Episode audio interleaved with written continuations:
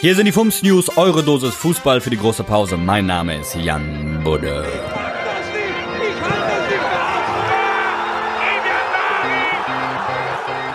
Dortmund. Beim Sieg gegen Paderborn erzielte Sancho den ersten Hattrick seiner Profikarriere und gedachte mit einem Justice for George Floyd T-Shirt dem jüngsten Opfer rassistischer Polizeigewalt in den USA.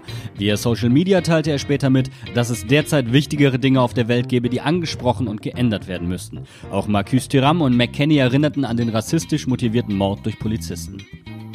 Gelsenkirchen. Schalke 04 verliert 0 zu 1 gegen Werder Bremen. Seit elf Spielen ist man sieglos und hat darüber hinaus als einziges Team der Bundesliga seit dem Restart nicht gepunktet.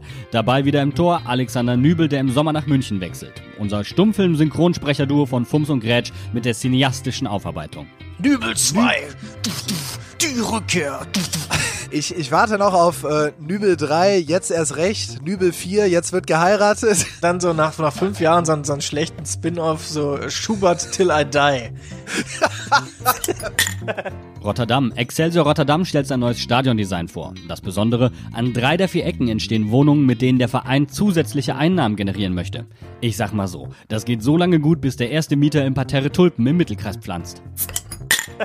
Die verbotene Stadt. Max Meyers Vater Achim postete ein Video von sich, wie er im abbezahlten Lamborghini am Pleiteclub Schalke 04 vorbei zum Steuerberater fährt, was seinen Sohn dazu genötigt hat, sich öffentlich von seinem Vater zu distanzieren. Wir Mittelspurbremser vom Fums finden, wenn selbst Achim Meyer dich überholt, würde ich mir als Verein langsam Sorgen machen.